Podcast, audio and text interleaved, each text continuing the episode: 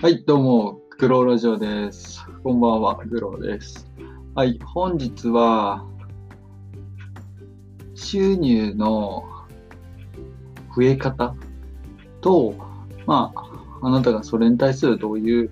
こう、物差しで仕事をするのかについてお話ししていこうと思います。で、まず題名にも、題名っていうかね、今言った通りに、まあ、収入曲線っていうのはまず何かっていうのと、まあ、成長、結果、利益に対する努力した時間っていう、こう、まあ、こう、グラフがあったとするときに、まあ、縦軸がまあ、成長や結果利益。だとすると横軸がまあ、時間っていう形でまあ、想像してほしいんですけど、で、僕らがビジネス始めようとしたときに、こう、想像してるのっていうのは、もう斜めに一直線、右上に斜め一直線。で、こううまくいくんだろうな、成功するんだろうなっていう、こう、なんだろう、えー理想があると思うんですよ。例えば、なんだろうな、よくあるのがビジネス始めた人だと、なんだろうな、男性の方だと、フェラーリを買いたいな、みたいな何年後、3年後にはフェラーリ買いたいな、みたいな、こう、なんだろう、すぐに結果が出ると、まあ期待してるようなのが、こう、右上にまっすぐの直線なんですよ。だけど、現実はどうかっていうと、その、いくら努力しても、なかなか結果って現れないんですよ。本当に。10時間やったから、100時間やったから、給料100万円いったって、まずそんなことないんですよ。まあね、なんでかって言ったらね、そもそも技術が足りないとか、マーケティング力がないとか、全体像を知らないっていうところから、まあ、のスタートするんで、まあ、だからこそ、この収入曲線を知らないどんなことが起きるかってお伝えすると、まあ、理想とのギャップが激しいんですよ。理想と現実の。で、こうビジネスっていうのは、でも、その、そのマーケティングや、こう、先ほど言った3点くらいのものっていうのを最短で、こう、もうそれだけのために優先順位を上げて、こう、勉強して、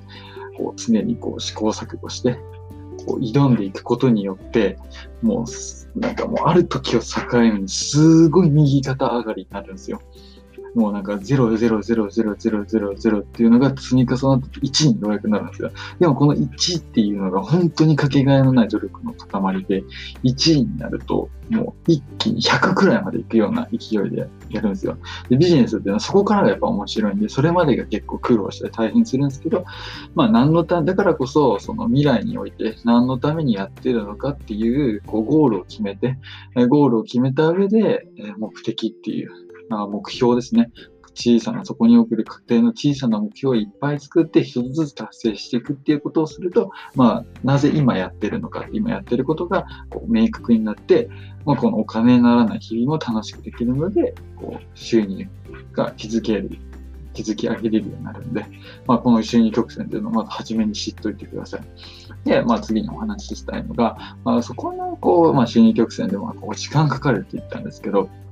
まあ、じゃあ、あなたは誰の基準値で仕事をしますかっていう形なんですよ。で僕らもこう事業やってますけど、もう事業に8時間でも24時間でも、もうその会社員が仕事してる時間以上に仕事のことを考えてるんですよ。だから、まあ、経営としてうまくいくんですよ。これが2、3時間で楽にとかってよく聞くフレーズあるんですけど、そんなもんないです。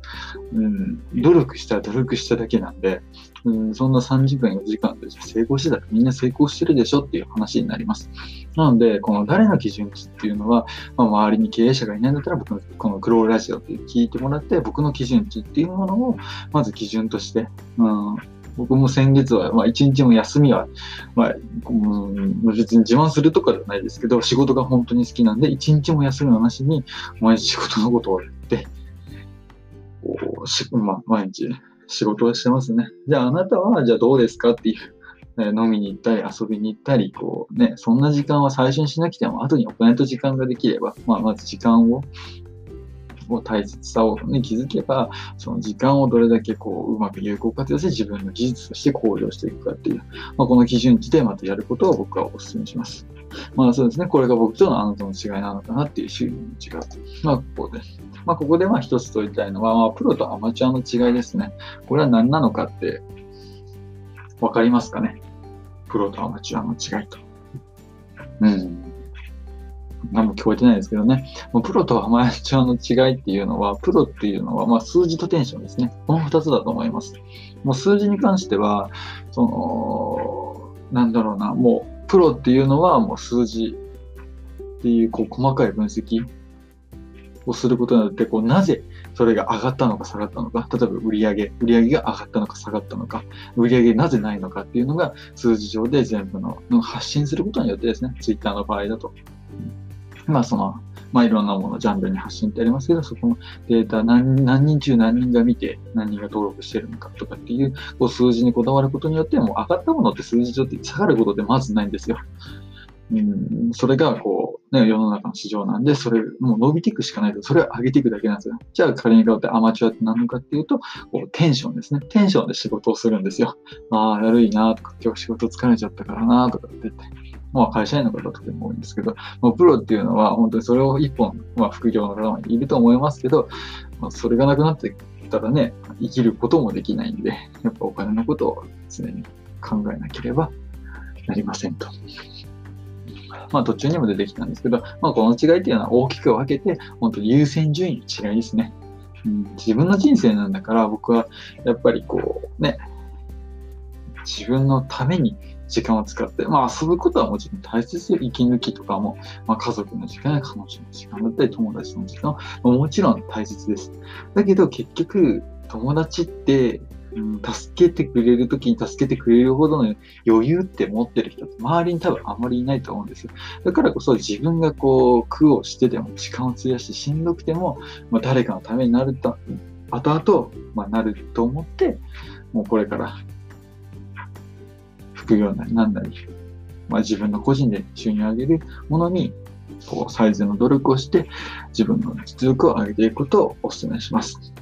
まあ本日のま収入曲線から始まり、まあ優先順位の大切さは誰の基準値であるのかっていうことについてお伝えしました。